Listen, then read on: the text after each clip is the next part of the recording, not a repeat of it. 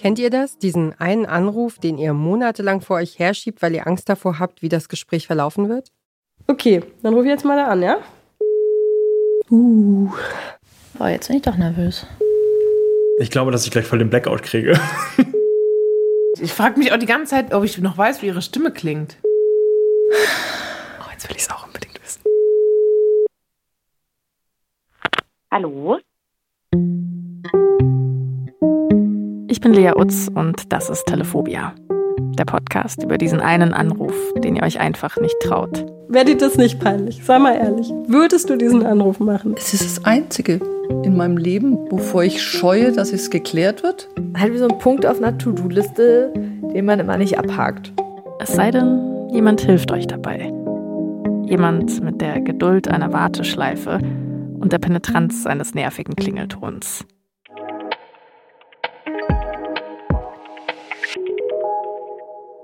Dieser jemand ist die Journalistin Lea Utz und ihr hört den Podcast-Podcast von Detektor FM. Wir empfehlen euch heute Telephobia. Ich bin in der Fußgängerzone, bereit, die Menschheit von ihren Telefonproblemen zu erlösen. Hi, ich bin unterwegs für einen Podcast. Brauchst du zufällig Hilfe bei einem Anruf? Boah, ich weiß nicht. Ähm Boah, tatsächlich fällt mir gerade so spontan ich glaube fast nicht. Nee. Die Journalistin Lea Utz vom Bayerischen Rundfunk will Menschen helfen, ihre Angst vorm Anrufen zu überwinden. Da ist der Ende 20-Jährige, der während der Schulzeit Mobbing erlebt hat und endlich eine Entschuldigung von seinem ehemaligen Mobber will und dafür bei ihm anrufen muss. Und da ist Sarah, die eine mysteriöse Krankheit hat und sich mit Leas Hilfe endlich traut, in der Klinik anzurufen, wo man ihr vielleicht helfen kann. Und da ist Erika. Auch sie hat so einen Anruf, vor dem sie sich drückt. In Leas Küche erzählt Erika ihr von einer verlorenen Freundin, Dori. Vor einem halben Jahrhundert haben sie sich aus den Augen verloren.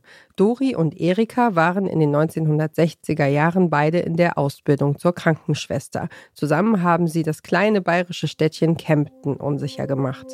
Wir haben uns alles erzählt, wir haben alles mitgekriegt. Also wir waren richtige Freundin, würde ich sagen. Schon eng. Würdest du sagen, in der Zeit war sie so die Person, die am meisten über dich wusste? Auf alle Fälle. Wer sonst? Zu Hause niemand oder was? Nee, nee, das war nur wir miteinander.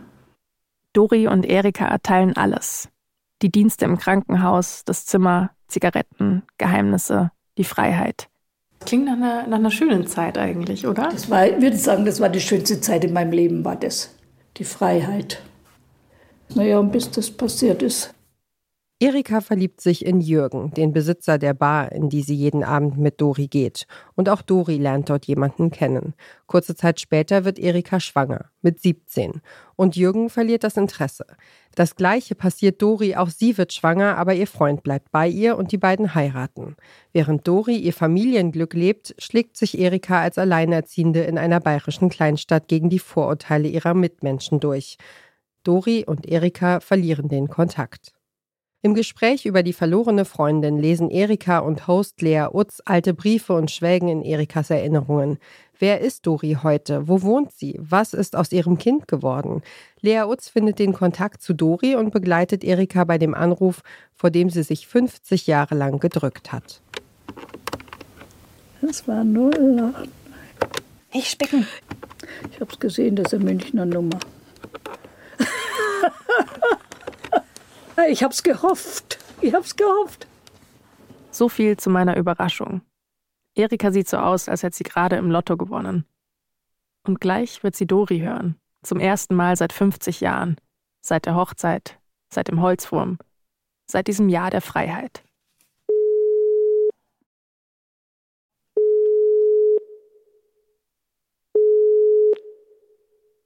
Hallo.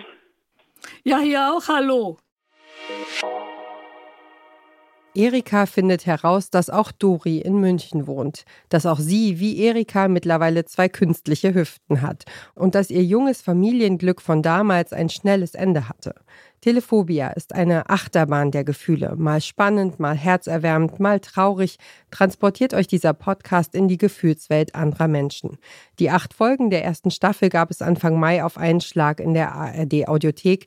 Die Idee zum Podcast kommt vom Nachwuchs des Bayerischen Rundfunks und ist während eines Seminars in der Volontärsausbildung entstanden.